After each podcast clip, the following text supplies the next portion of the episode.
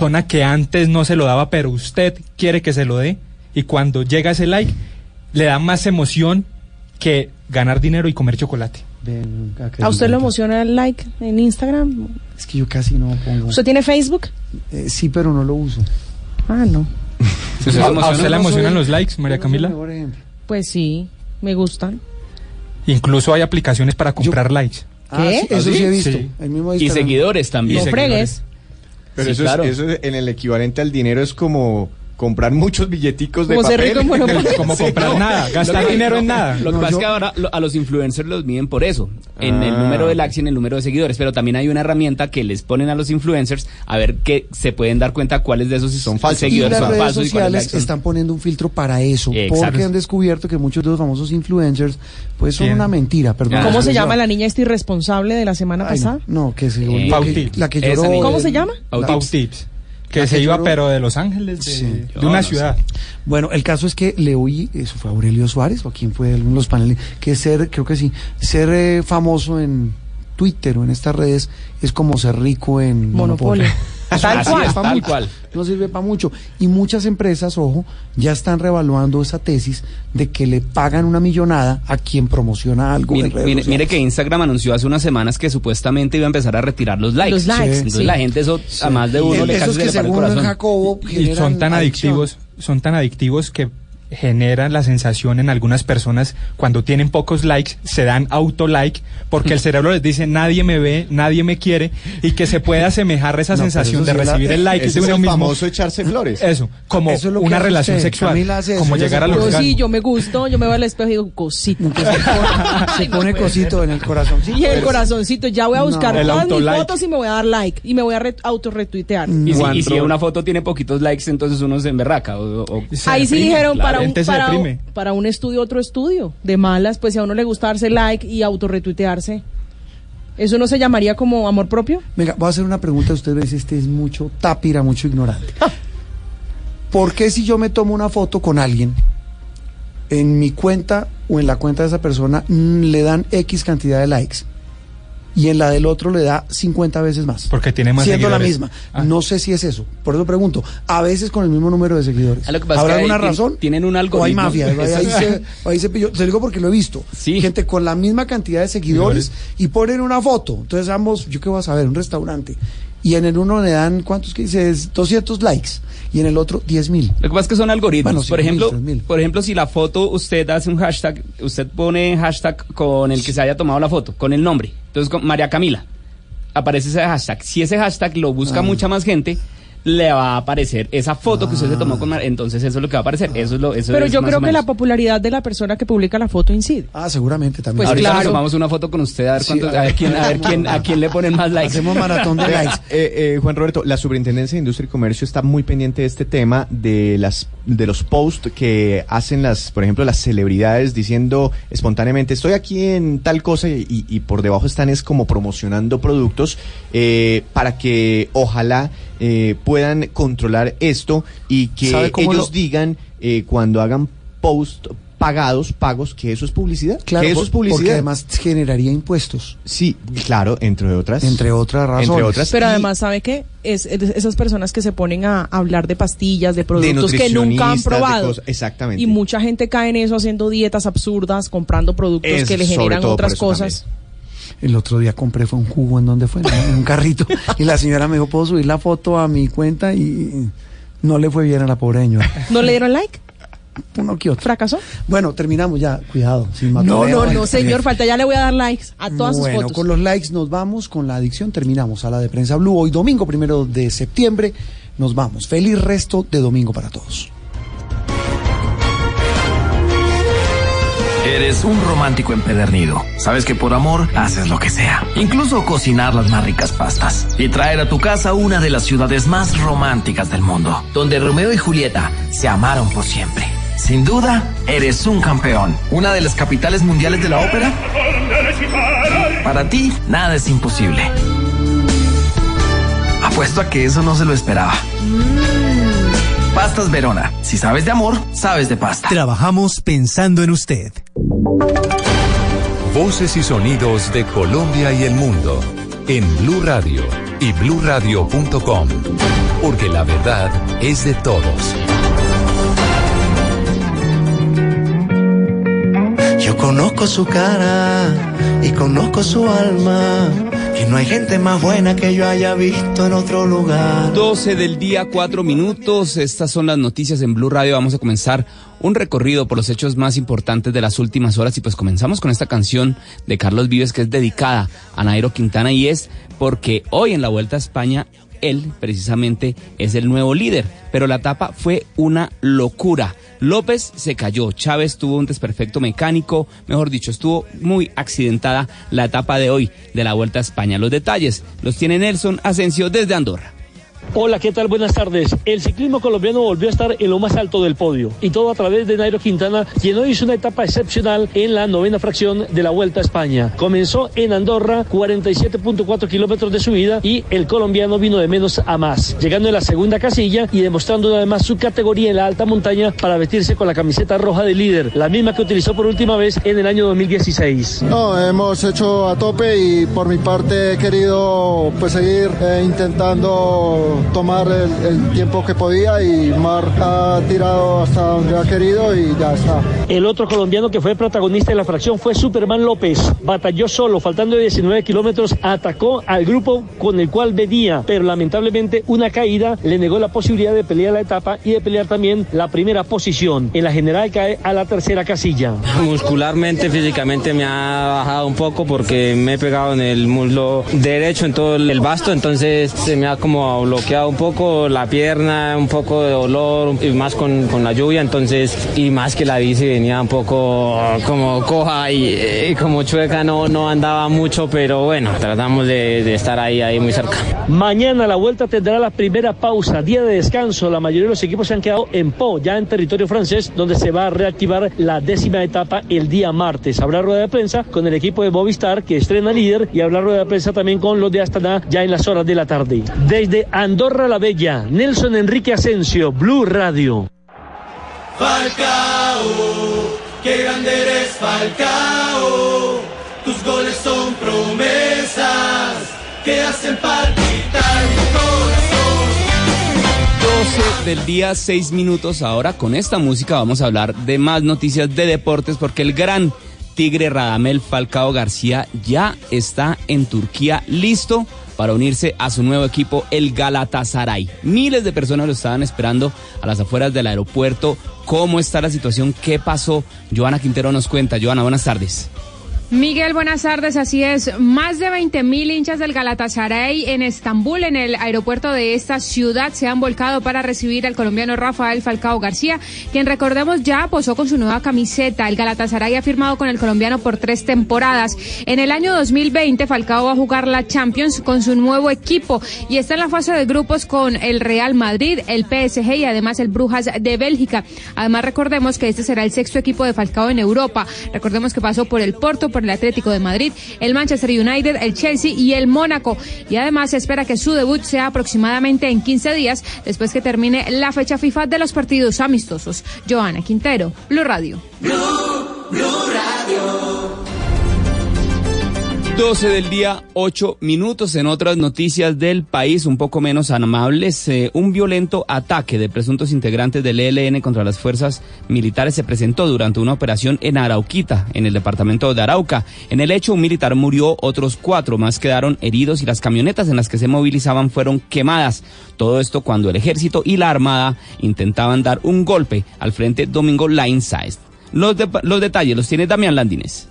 La operación se estaba desarrollando en la vereda Caracoles en Arauquita, Arauca, contra el frente Domingo Laín Sainz del ELN. Pero en la avanzada, presuntos guerrilleros comenzaron a atacar a las tropas, quienes reaccionaron y lograron quitarle la vida a uno de los subversivos que vestía prendas de la fuerza pública. Esos combates dejaron a tres militares heridos, pero mientras hacían la inspección al lugar y sobre todo un escondite clandestino con material de guerra e intendencia, les activaron un explosivo que provocó heridas a otro uniformado y lamentablemente le ocasionó la muerte al soldado profesional Kevin Castellanos. Pero eso no es todo, porque minutos después desconocidos quemaron las camionetas en las que se movilizaba el grupo de militares, grave situación de orden público que obligó al ejército a desplegar operaciones sostenidas en esa región del país. Damián Landines, Blue Radio. Damián, gracias. Precisamente tres soldados heridos dejan hasta el momento los combates que se presentan en la zona del Catatumbo, en el oriente, nororiente del país, entre el Ejército Nacional y el ELN. Los detalles, Cristian Santiago. Tres soldados heridos es el saldo que deja hasta el momento los combates que se han presentado entre el Ejército Nacional y una estructura del Ejército de Liberación Nacional ELN en la zona rural de los municipios de San Calixto y Acarí en el Catatumbo. Por eso tropas de la Fuerza de Despliegue Rápido número 3 y de la Fuerza de Tarea Vulcano patrullan en ese sector para desestabilizar una estructura guerrillera que ha generado en las últimas semanas temor y zozobra, pero que además ha perpetrado atentados terroristas en contra de las fuerzas militares. En estos momentos, según se conoció desde Y Ocaña, están saliendo aeronaves para ingresar tropas al sitio de combate y continuar con los operativos que, según se sabe, buscan con el paradero de uno de los cabecillas de esta estructura del ELN en la zona del Catatumbo. En Ocaña, Cristian Santiago, Blue Radio. Cristian, gracias. 12 del día, 10 minutos. Y a los tres cuerpos que fueron encontrados esta madrugada en Corinto, en el Valle del Cauca, se suma otro triple homicidio en el municipio de Suárez, en el norte del Cauca. Las autoridades ya identificaron a las víctimas. ¿De quiénes se trata? Le preguntamos a Víctor Tavares. Miguel, eh, buenas tardes. Las, las, víctimas del triple homicidio en el municipio de Suárez, norte del Cauca, fueron identificadas como Claudia Patricia Loaiza Guerrero, de 28 años, Estefany Catalina Montero Montealegre, de 32 años, y José Ervin Cruz, de 34. Este último había reportado amenazas en diciembre de 2018. De acuerdo con el secretario de Gobierno del Cauca, Jaime Asprilla, las investigaciones se han visto torpeadas porque los cuerpos fueron movidos del lugar del crimen. Esa es una de las hipótesis que se tiene. Desafortunadamente en muchos casos de estos, cuando las autoridades llegan al sitio para tener las evidencias, pues en esos sitios ya han sido movilizados sin ninguna clase de protocolos y eso dificulta un poco tener claridad sobre los móviles posibles del triple homicidio. La Fiscalía y la Policía avanzan con las investigaciones por los dos triple homicidios en Corinto y Suárez que tendrían que ver con temas de microtráfico. Estos homicidios, recordemos, fueron ocurridos en el norte del departamento del Cauca. En el suroccidente del país, Víctor Tavares, Blue Radio. Víctor, gracias. Y a esta hora la comunidad intenta apagar un incendio que se salió de control y amenaza con quemar un bosque nativo en el departamento de Santander. El alcalde del municipio de Charta, donde se registra la emergencia, está pidiendo ayuda porque el incendio es incontrolable. Los detalles los tiene Julián Mejía.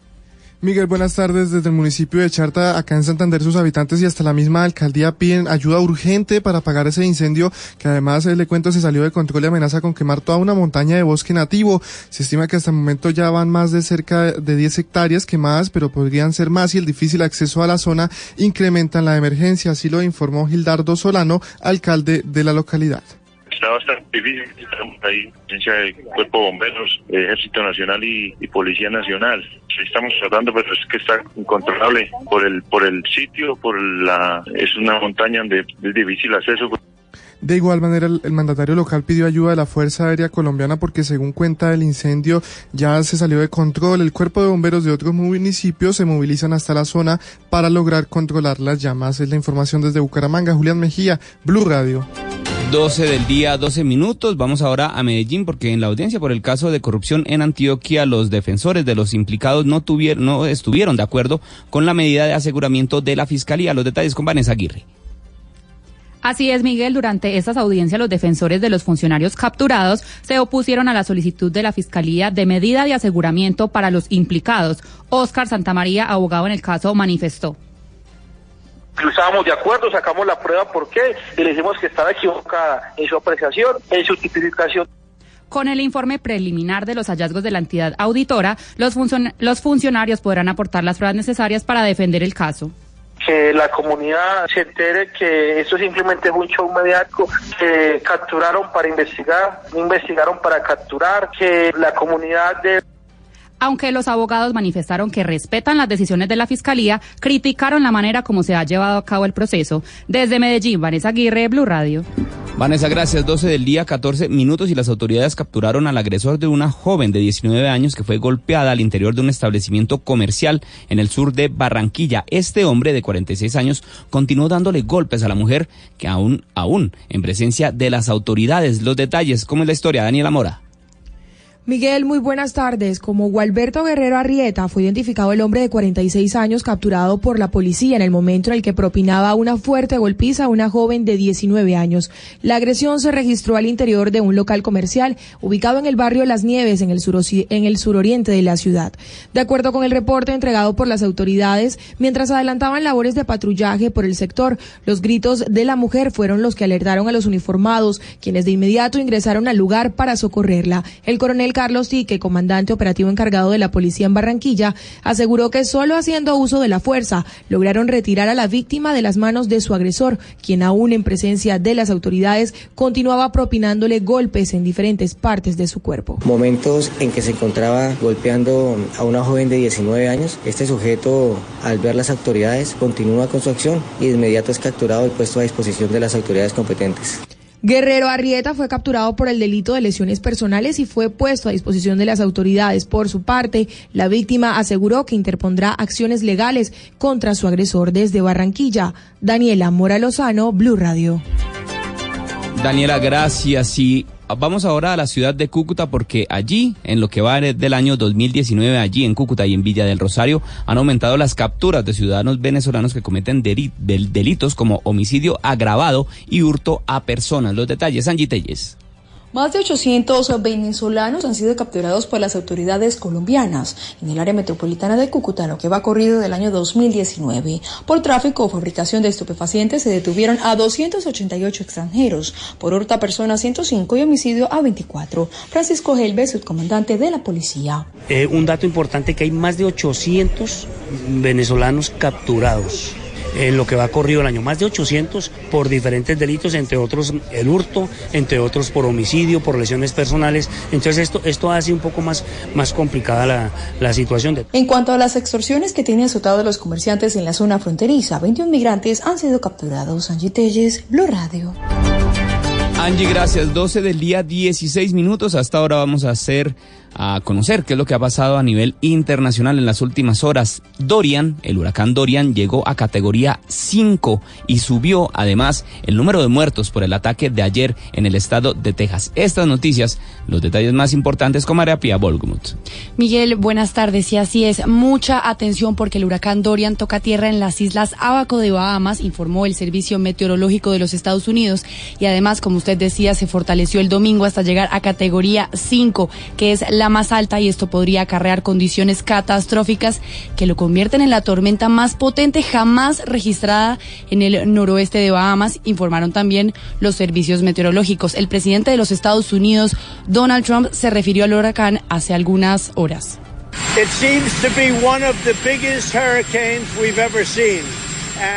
Dijo que podría ser uno de los huracanes más grandes que se han visto. Al parecer, también golpeará a los estados de Carolina del Norte, Sur, Georgia, Alabama y otros, aunque aclaró que su rumbo podría cambiar.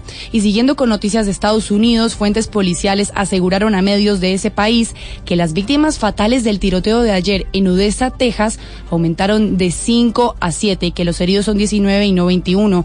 Finalmente, una noticia de América Latina. El presidente de Brasil, Jair Bolsonaro, será sometido a una nueva cirugía para tratar una hernia que, que surgió en el abdomen después de ser acuchillado justo un año atrás cuando participaba en un acto público de su campaña electoral que lo llevó al poder, confirmaron este domingo sus médicos. María Pía Volgemut, Blue Radio. María Pía, gracias. 12 del día, 18 minutos. La ampliación de estas noticias en blueradio.com. Continúen con Generaciones Blue. Esta es Blue Radio. En Bogotá, 89.9 FM. En Medellín, 97.9 FM. En Cali, 91.5 FM. En Barranquilla, 100.1 FM. En Cartagena, 1090 AM. En Bucaramanga, 960 AM.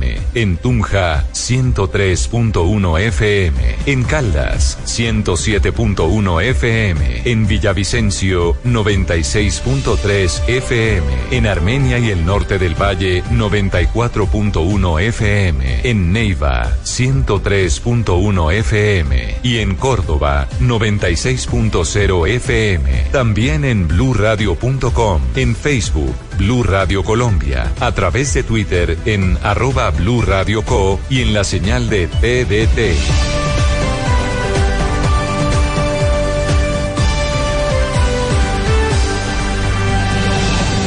Blue Radio, la nueva alternativa. Padres con experiencia, padres nuevos, hijos únicos, hermanos, abuelos que consienten, nietos que aprenden. Vamos a construir un puente entre generaciones para que las familias crezcan y entre todos podamos cambiar el mundo. Aquí comienza Generaciones Blue, un espacio de Blue Radio con testimonios, guías, expertos e invitados que nos ayudarán a mejorar la vida en familia y las relaciones entre sus miembros. Generaciones Blue por Blue Radio y bluradio.com, la nueva alternativa.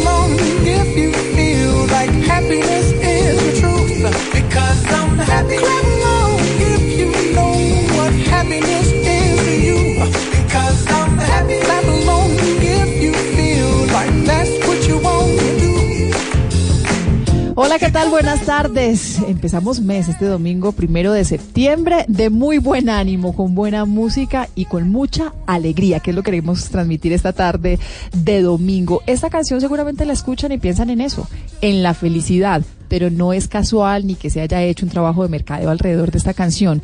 Esta canción quedó seleccionada en el año 2010 como una de las canciones que mayor felicidad generan en las personas, la canción más feliz del mundo, en otras palabras, pero está determinada científicamente, al menos así fue, por un neurocientífico de Holanda que se puso a investigar cuáles eran esas canciones más felices del planeta. Realizó una encuesta a 2.000 personas, creó una fórmula para calcular el grado de la felicidad que proporcionaba escuchar ciertas obras musicales. Tenía en cuenta pulsaciones por minuto, ritmo, análisis de letra, temática y esta que estamos oyendo de Pharrell Williams es la ganadora. ¿Por qué hablamos de felicidad? Porque seguimos aquí en Generaciones Blue creando espacios preventivos y hoy vamos a hablar de un tema que es bien importante, lo que está pasando alrededor de nuestros hijos, cómo prevenir crisis emocionales. Sin duda, la felicidad será una herramienta muy importante para esto. Bienvenidos a estas Generaciones Blue, yo soy Mónica Jaramillo. Clap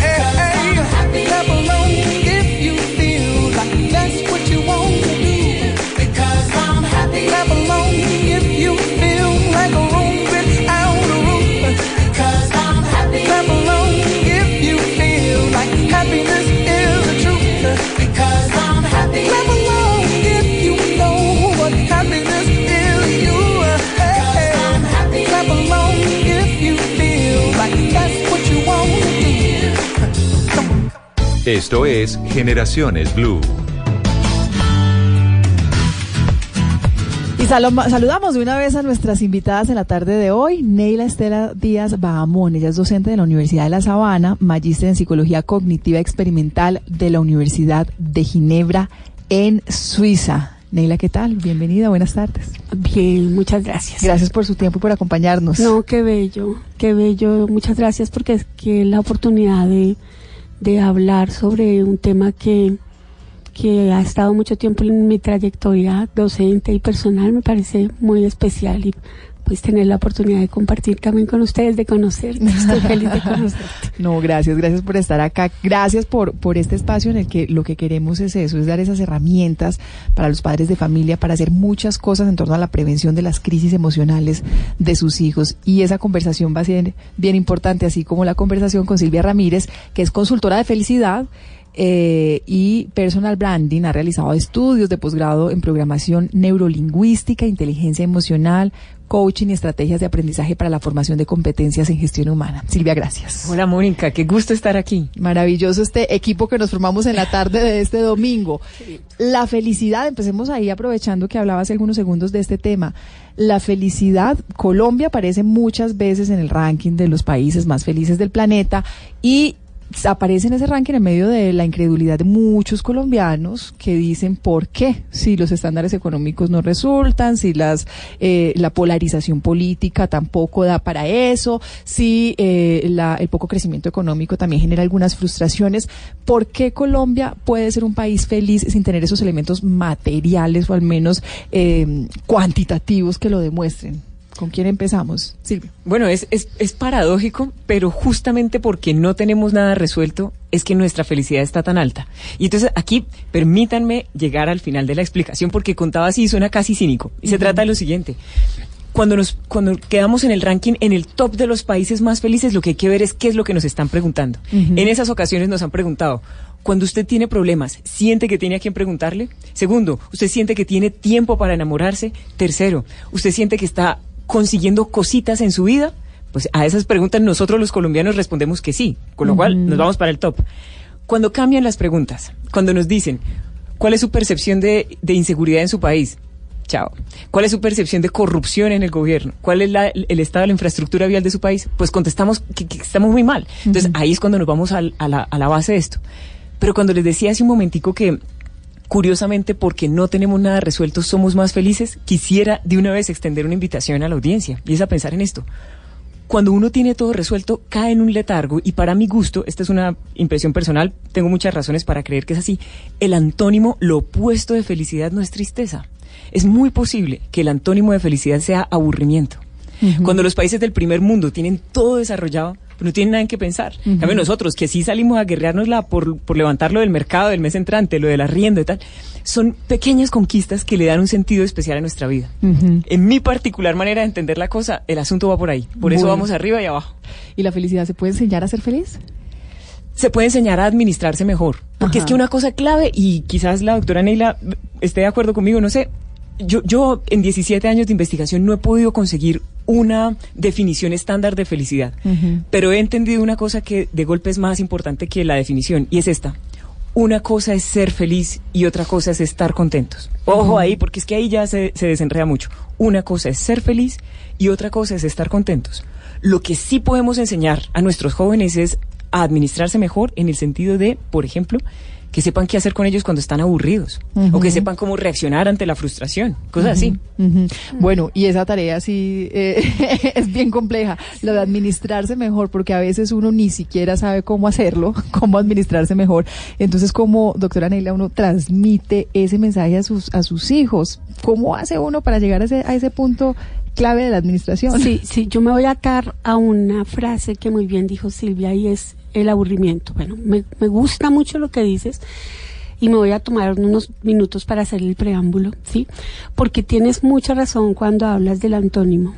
El antónimo de felicidad no es miedo ni tristeza, sino aburrimiento. Uh -huh. Hay un hay un autor que se llama Russell y él hace como un plano cartesiano y dice que las emociones tienen dos dimensiones, una que se llama valencia, que es o positiva o negativa, se tiende la negativa a la positiva, o activación, que en inglés es arousal, y esa activación también habla del tipo de emoción que estamos sintiendo. Y efectivamente en ese plano cartesiano, la contraria es aburrimiento. Entonces, y me haces pensar en algo lindísimo que está escrito en un papelito, o estaba escrito en el papelito de la cafetería de la Universidad Laval, donde estudié hace poco, que decía precisamente alrededor de esto de los países desarrollados, es, no quiero vivir en un país en donde tenga seguro el pan, pero puedo morir de aburrimiento. Tal cual. Sí, así dice, así la, dice la, la frase.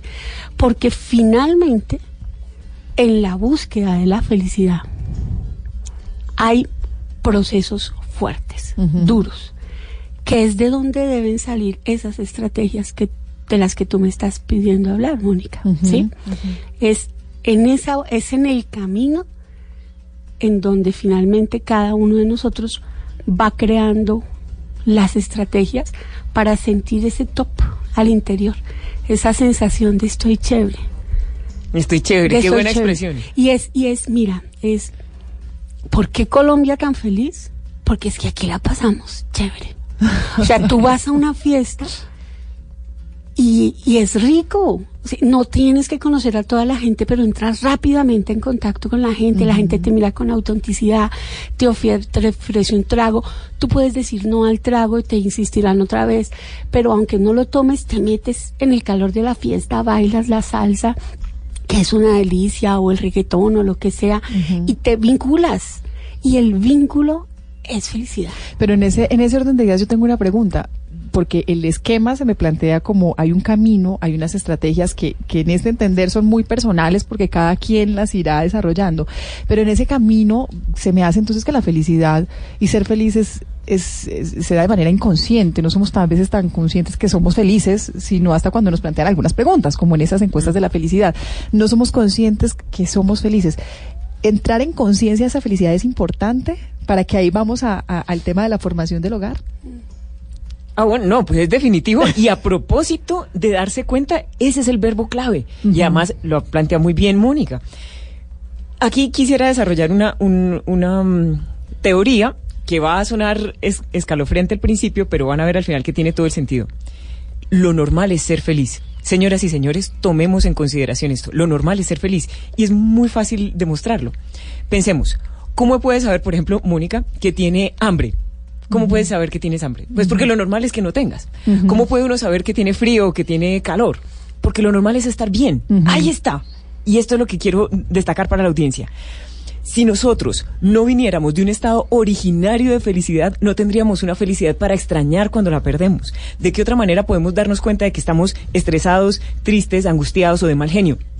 Porque lo normal es no estarlo. Es decir, lo normal es ser feliz. Y cuando uno empieza a ver la vida así, el panorama cambia tremendamente. Y sobre todo para los niños, por esta razón. Esto nos permite entender cuando estamos mal que entonces la felicidad no es algo que haya que perseguir, curiosamente tampoco que haya que buscar, sino un estado al que debo retornar. Y cuando uno lo ve así, la diferencia, por favor, querida audiencia, no es semántica. La diferencia tiene una implicación emocional muy grande. Cuando uno piensa que lo que tiene que hacer es retornar a su normalidad, el camino se hace mucho más fácil. Mm, Es delicioso eso que dices, porque es que eso es lo que uno ve en los bebés. Y es la interacción entre la mamá y la- el bebé es esa. O sea, el bebé nace y empieza, una vez desconectado el cordón umbilical, a entender que empieza a sentir una serie de necesidades que no sentía antes, ¿sí? ¿Y por qué llora el bebé? Inicialmente porque tiene hambre, porque tiene sueño o porque tiene frío. Claro, le dicen a uno, algo le incomoda, algo le Exacto. pasa. ¿Y qué hace la mamá? La mamá sensible lee el inconfort del niño y le ayuda a retornar a su estado de confort. Por eso me parece precioso lo que dices. Cuando la mamá le da el alimento suficiente, le ayuda a volver al estado de confort. ¿Y qué es lo que el niño hace? El bebé duerme. El bebé nue- nuevamente esa, entra esa burbuja de confort en los dos primeros meses para volver a despertarse cuando el confort se rompe nuevamente y vuelve la madre y se aproxima. Es tan hermoso porque después de los dos meses ya el confort no se determina solamente por mis necesidades básicas de hambre, sueño y sed. Como ya aprendí que hay alguien que lee mis necesidades, ahora me interesa mucho más ese alguien. Y lo que me interesa es el vínculo. Entonces yo ya no lloro porque tenga hambre, sed y sueño, que es lo que las mamás de los niños de 3, 4, 5 meses empiezan a desconocer. Yo lloro porque me haces falta.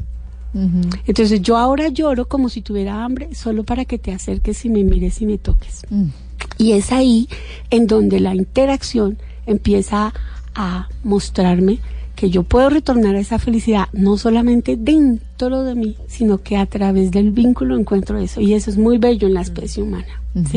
Cuando hablamos de, de lo normal es ser feliz, ¿cómo planteamos entonces el tema de las frustraciones, de las pérdidas?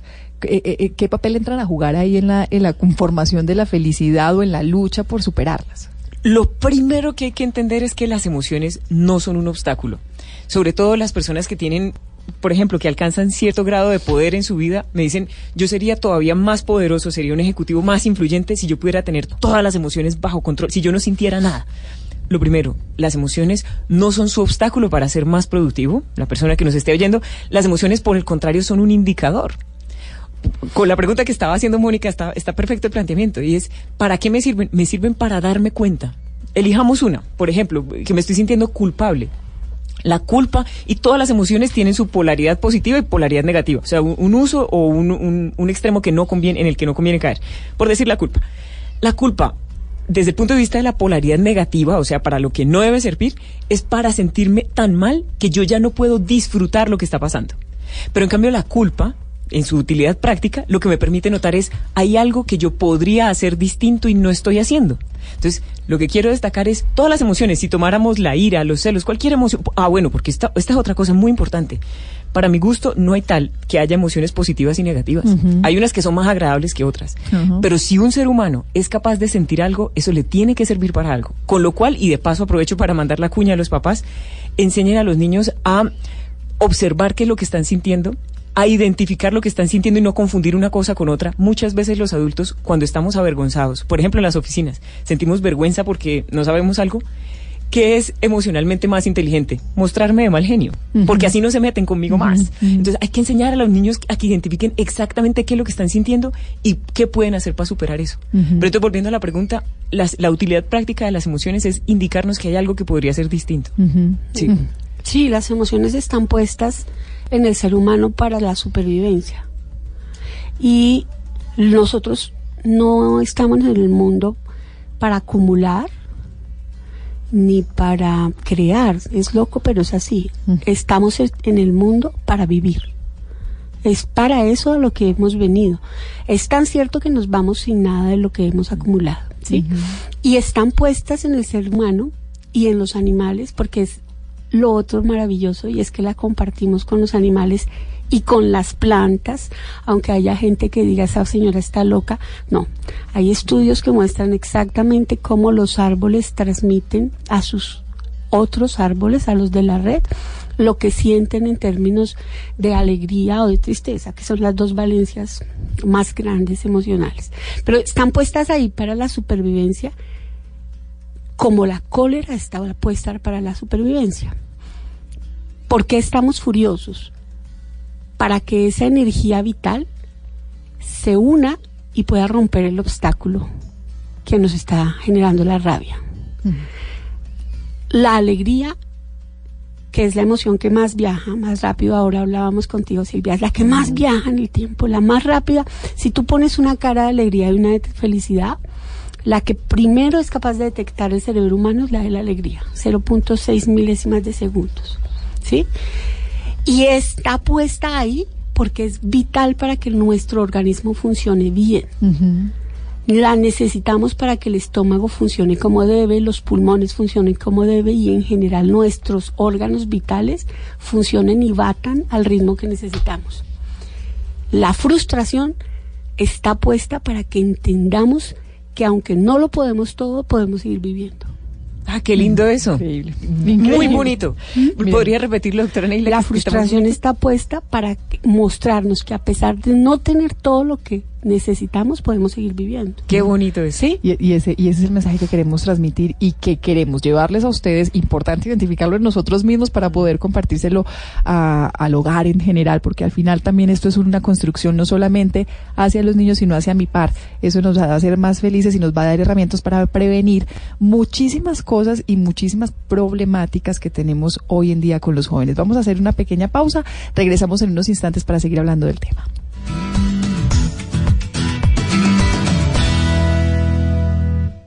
Estás escuchando Generaciones Blue.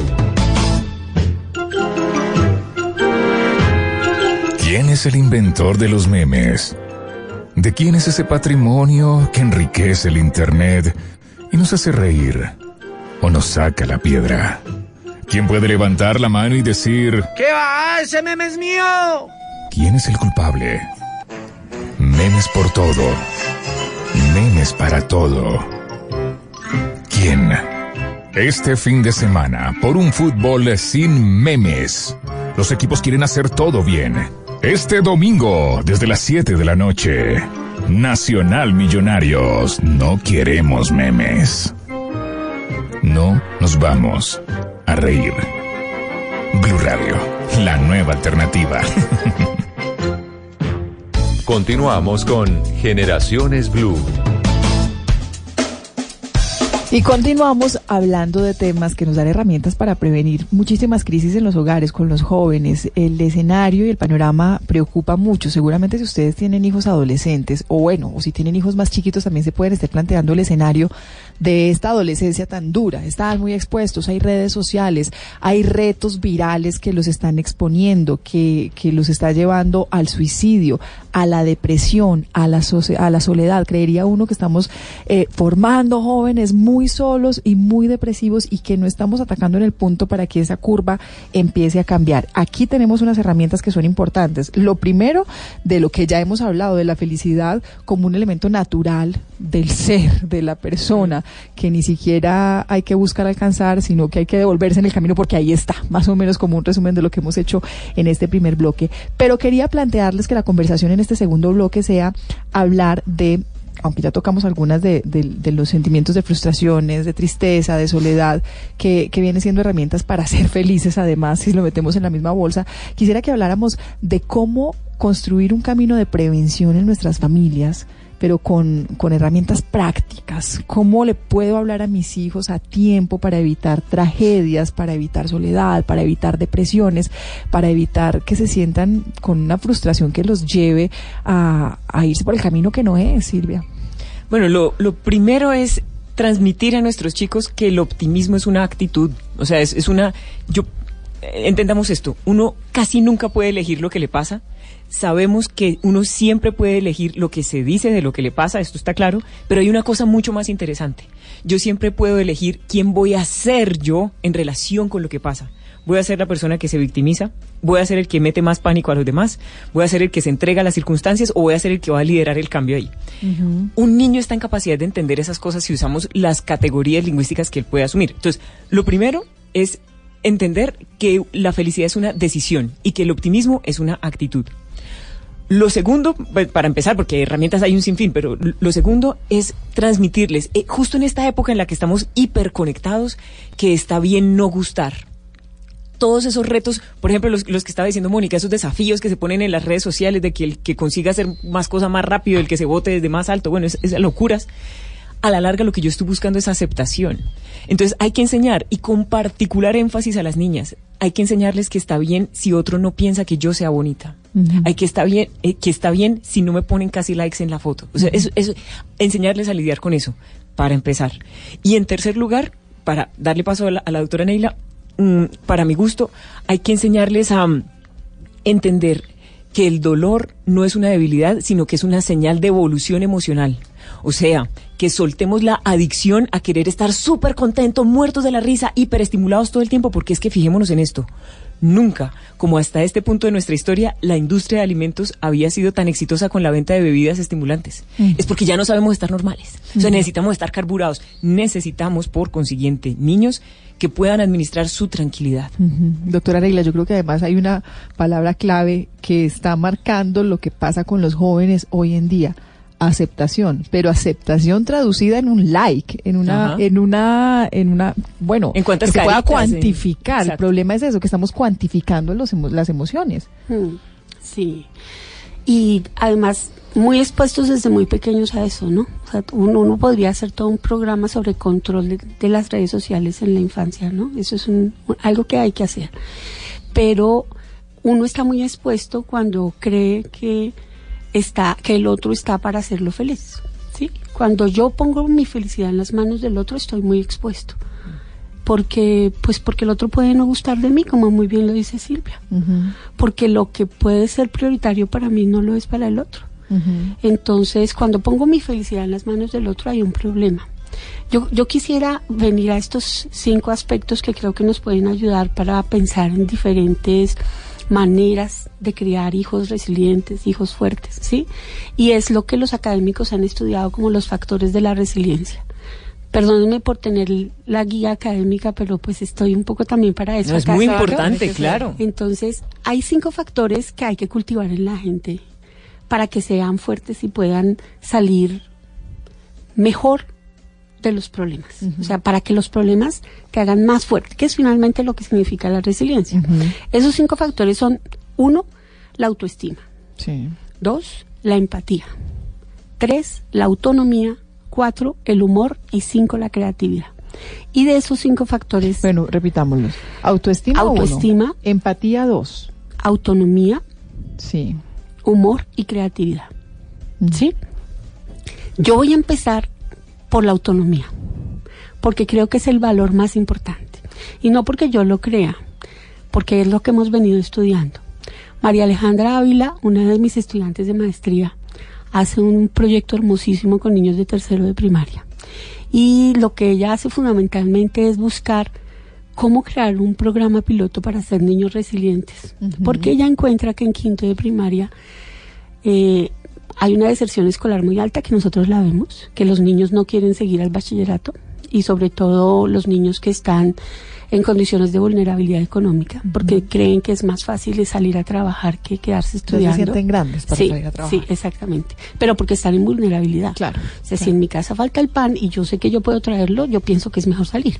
Entonces ella hace un, un trabajo de maestría hermosísimo que precisamente en prueba, hacemos unos análisis factoriales y algo un poco más complicado.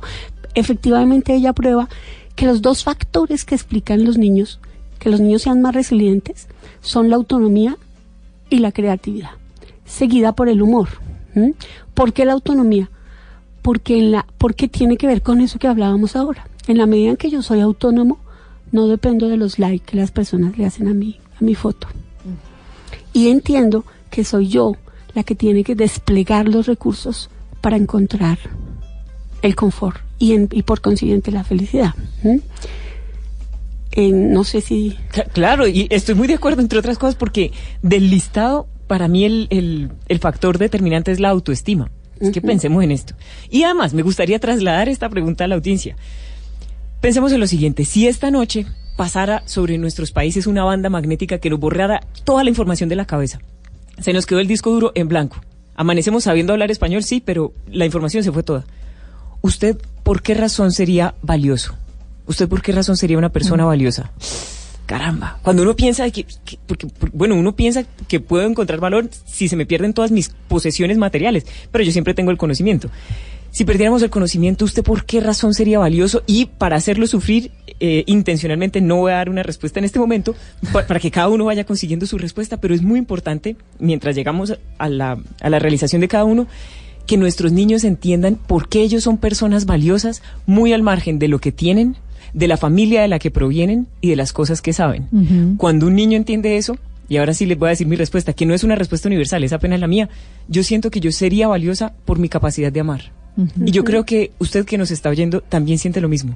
Cada uno de nosotros sabe que como somos capaces de amar cuando estamos enamorados de un proyecto, de una persona, de una idea, nadie más es capaz de amar. Eso ya me haría valiosa. Uno y dos, el hecho de que estoy vi- viva.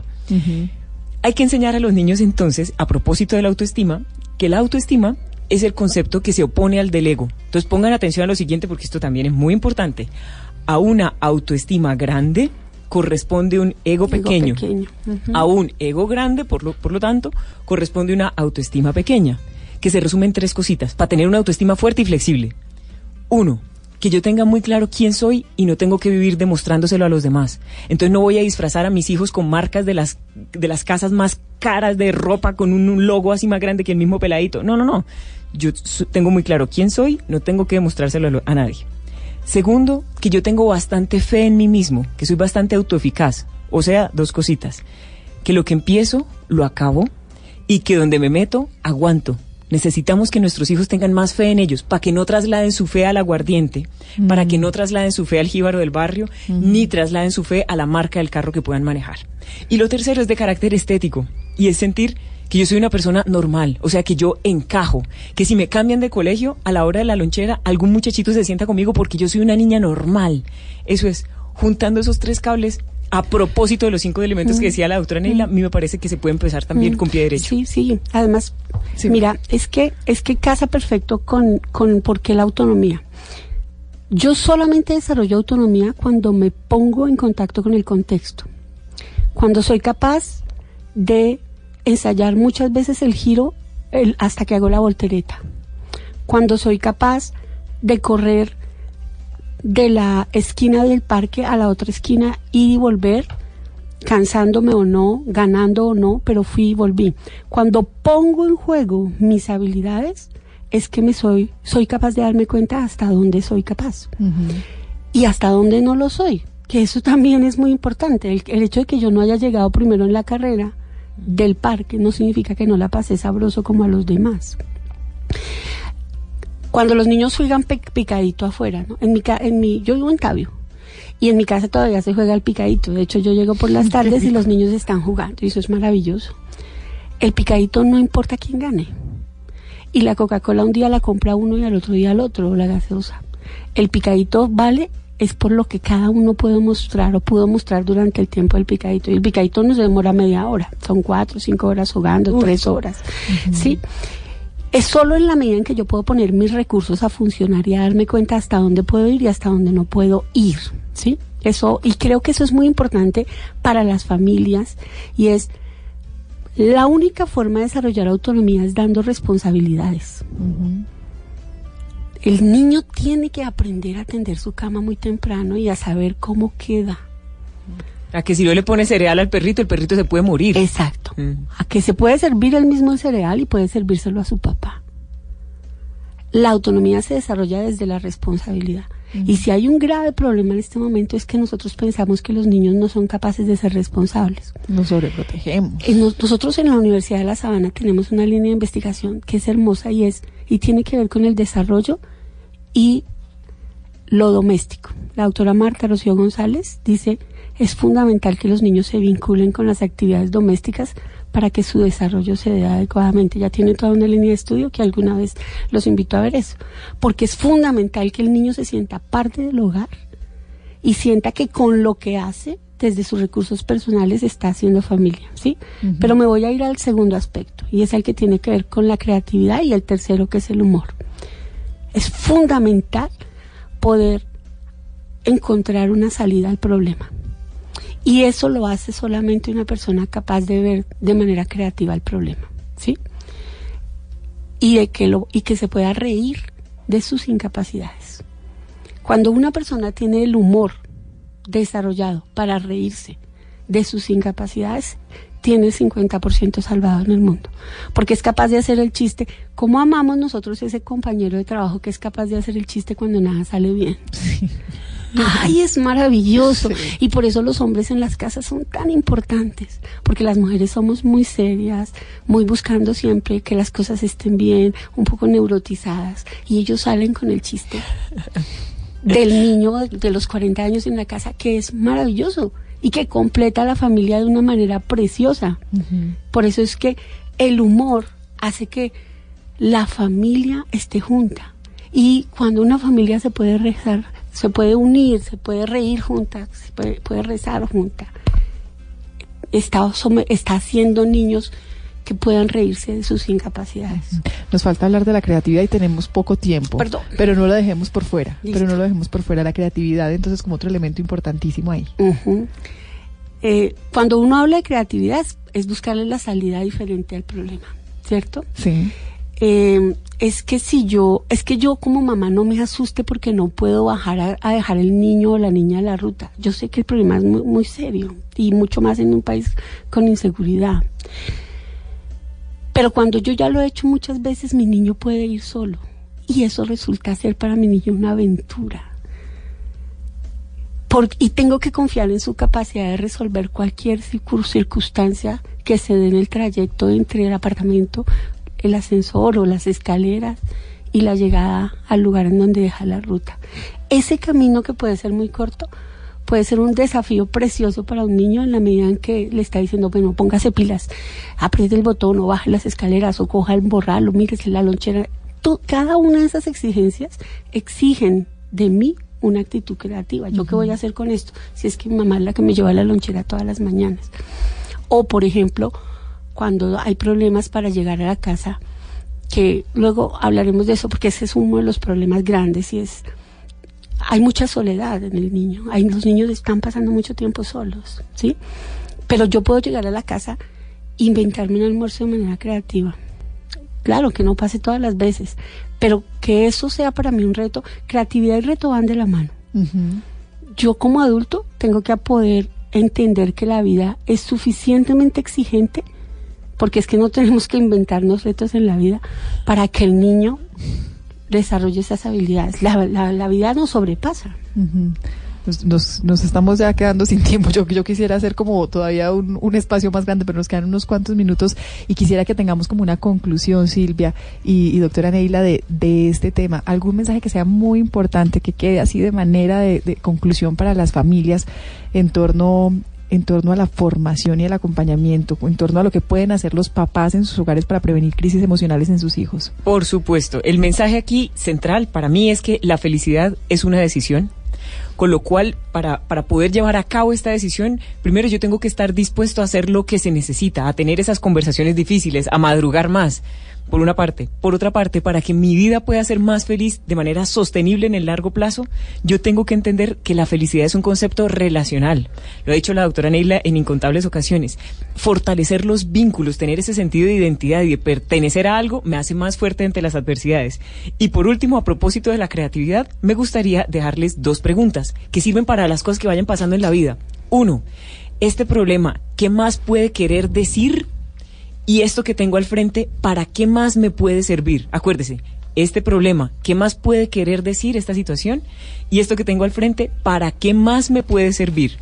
Lo destaco tanto porque, en últimas, su sensación de confianza en relación con la vida no puede venir de que usted sienta ni de que sus niños sientan que tienen todas las variables bajo control. Eso nunca va a pasar. La seguridad en la vida de un ser humano tiene que venir del hecho de sentir que yo soy una persona creativa. La creatividad sí está en la base de todo. Y una conclusión, doctor. Es una frase que con la que María Alejandra Ávila, la estudiante que les conté, que hizo ese bello trabajo, empieza su trabajo. Los niños son inherentemente vulnerables, sin embargo a la vez son fuertes en su determinación a sobrevivir y a crecer. Es una frase de Radica, Yawo y Sherman que hicieron en el 90. Tenemos todos los recursos en nuestro organismo para sobrevivir olemos, vemos, escuchamos. E incluso las personas que no los tienen sobreviven, hermosamente sobreviven. Así que si todo está en nosotros para hacernos fuertes y crecer, tenemos que entender las frustraciones como el camino para el crecimiento. Eso es, creo que eso es lo más fuerte. Bueno, pues imagínense las, las grandes conclusiones de, este- de este espacio. Doctora Neila, muchas gracias. A ustedes, Gracias por compartir con A nosotros. todos los papás, siéntanse fuertes y felices de ser papás, porque es que ser padre es una oportunidad de ayudarle al otro a encontrar el camino trascendente y, y la eternidad. Así que divino que sean papás. Y que se lo disfruten. Silvia, gracias. Gracias a ustedes, estuve muy feliz. Sí, qué bello.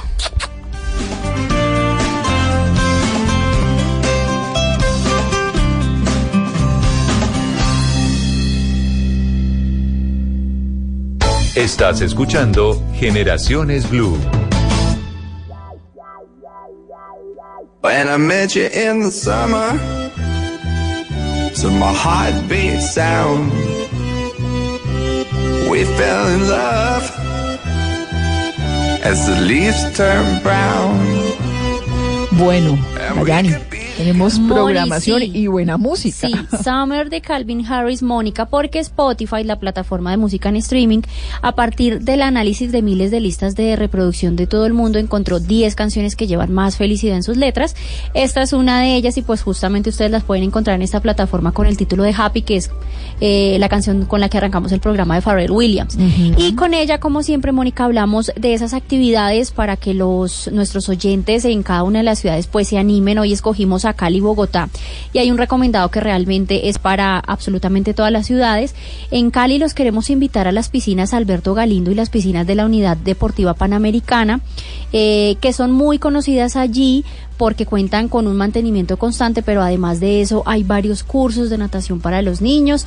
Eh, los precios, digamos que son muy económicos para las familias también y es como una actividad diferente que pueden realizar en Cali. En Bogotá los quiero invitar al Parque de los Niños. Es el espacio pues donde antiguamente se encontraba el Museo de los Niños. Está en la carrera 60, número 6327. Abre desde el miércoles realmente hasta el domingo de 9 a 12 de la tarde y de 1 a 4 de la tarde y hay distintas actividades gratuitas para las familias. Y por último, a propósito de cosas que nombramos hoy en el programa con respecto a Internet, que es el recomendado para el resto de ciudades, es a que vean una nueva serie totalmente colombiana llamada Patchers, Guardianes en Internet, tiene como finalidad enseñarle a los niños y jóvenes los riesgos al navegar en Internet. Eh, esto surgió a partir de una investigación que hizo un operador de telefonía, hizo un estudio junto a la Universidad de AFIT hace varios días y pues aquí logro identificar que un 12% de los niños y jóvenes en Colombia han sido víctimas de ciberbullying y el 8% de los encuestados aceptó que alguna vez fue victimario. Entonces es una serie web, pueden visitar www.contigoconectados.com y en YouTube encuentran cada uno de los capítulos de forma gratuita, un poco también como una herramienta para enseñarle a los niños a disfrutar de Internet, pero de una manera responsable. Herramientas y espacios para compartir en familia, que es lo más importante. Disfruten del resto de la tarde.